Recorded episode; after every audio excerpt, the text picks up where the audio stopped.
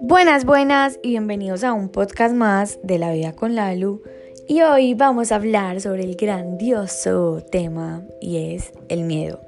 Realmente eh, nosotros nacimos, vinimos a este mundo, primero fuimos niños, fuimos eh, niños evidentemente inocentes, eh, nosotros no teníamos ningún miedo y no teníamos por qué tener miedo porque realmente los miedos que tú tienes ahora no son, tus, no son tus miedos, esos miedos no te corresponden a ti, son los miedos que nuestros maestros desde el amor o también desde sus propios miedos nos han como inculcado durante nuestra vida.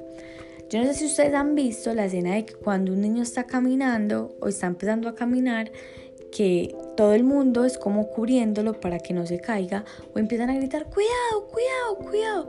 Realmente el niño no es que tenga miedo de estar caminando, pero uno muchas veces se pone a llorar porque se acaba de caer o porque los padres o los abuelos o bueno, las personas que estén ahí mirándolo empiezan a gritar y lo asustan de tal forma que él empieza a llorar. O se cae y empieza a llorar.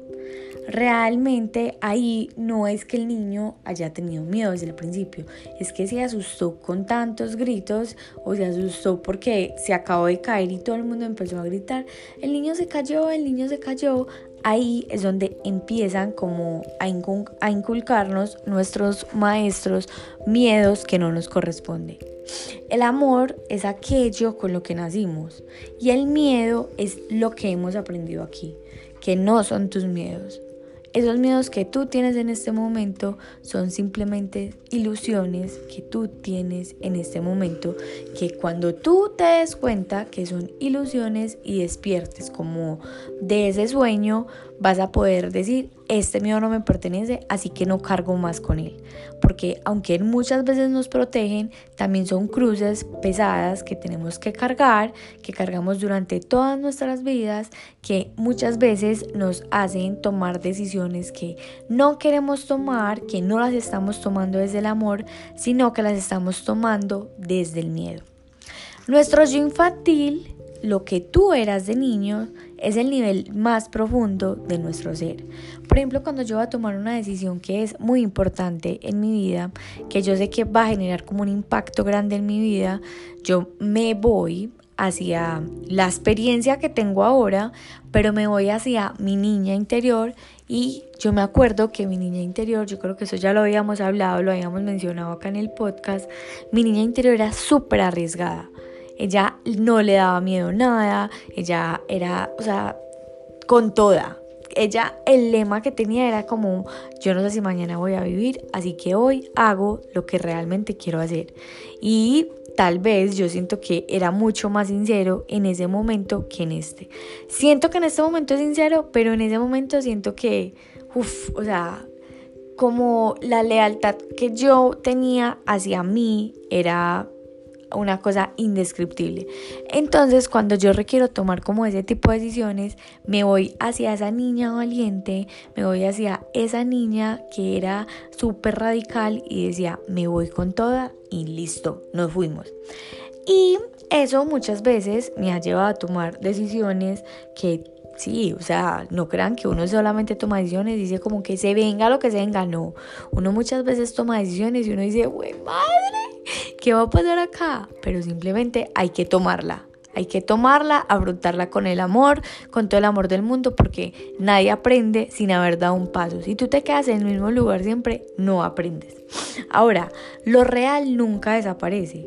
Si tú en algún momento fuiste una persona genuina, fuiste una persona, digamos, un poco más segura, fue una persona eh, más decidida, esa persona todavía está.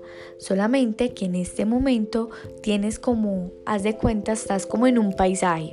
Y en ese paisaje hay mucho sol, están los pájaros cantando, hay un arco iris y está súper lindo. Pero a medida que van llegando los maestros a nuestras vidas, nos van llenando como el paisaje hermoso de nubecitas y van apareciendo nubes y nubes y nubes. A medida que tú vayas recordando y vayas interiorizando que esos miedos no te pertenecen, que esas nubes no son tuyas, que simplemente fueron personas, maestros que las dejaron ahí porque son semillitas que va dejando cada persona como en nuestras vidas, cuando tú lo reconozcas y de verdad digas, ah, esta nubecita como que la puedo mover porque quiero ver esta montaña, esta nubecita como que la puedo mover porque quiero ver este arco iris, ahí es cuando vuelve a aparecer la magia. La magia no se ha ido, simplemente estamos distraídos.